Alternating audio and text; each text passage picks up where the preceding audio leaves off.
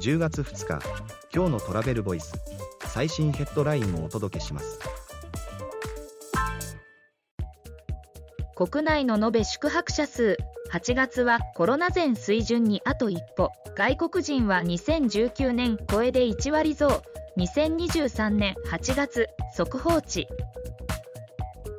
2023年8月第一次速報。の延べ宿泊者数は前年同月比32.9%増の6227万人泊で2019年比同月比では1.5%減。外国人は同9.0%増の1034万人泊に。客室稼働率は62.7%次のニュースです。JTB 海外旅行レポート2023-2022年の動向分析経験あた高い旅行者の割合増加円安や旅先の物価上昇が需要に影響。JTB は2022年の日本人海外旅行マーケットの実態と需要回復局面における海外旅行市場の展望をまとめた。JTB 海外旅行レポート2023日本市場における海外旅行のすべてを発行。9月29日から販売を開始。次のニュースです。ドイツとフランスの観光機関が協力。国境を越えた観光推進を強化。両国の鉄道会社をパートナーにキャンペーン。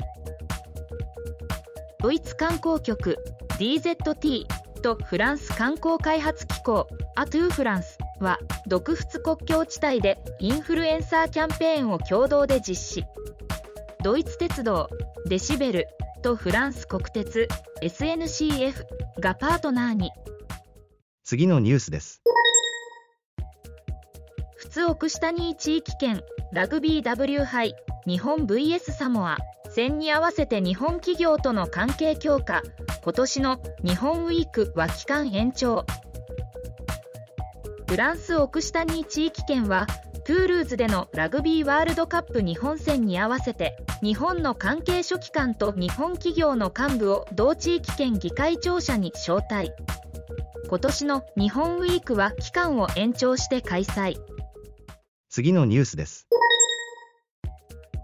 関西国際空港新たな国際線出発エリアを12月5日開業。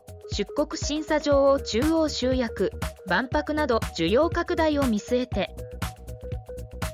現在リノベーション工事中の関西国際空港第1ターミナルビルの新国際線出発エリアが2023年12月5日に開業。免税店など27店舗のほか南北の出国審査場を中央に集約。記事の詳細はトラベルボイス .jp で。ではまた明日。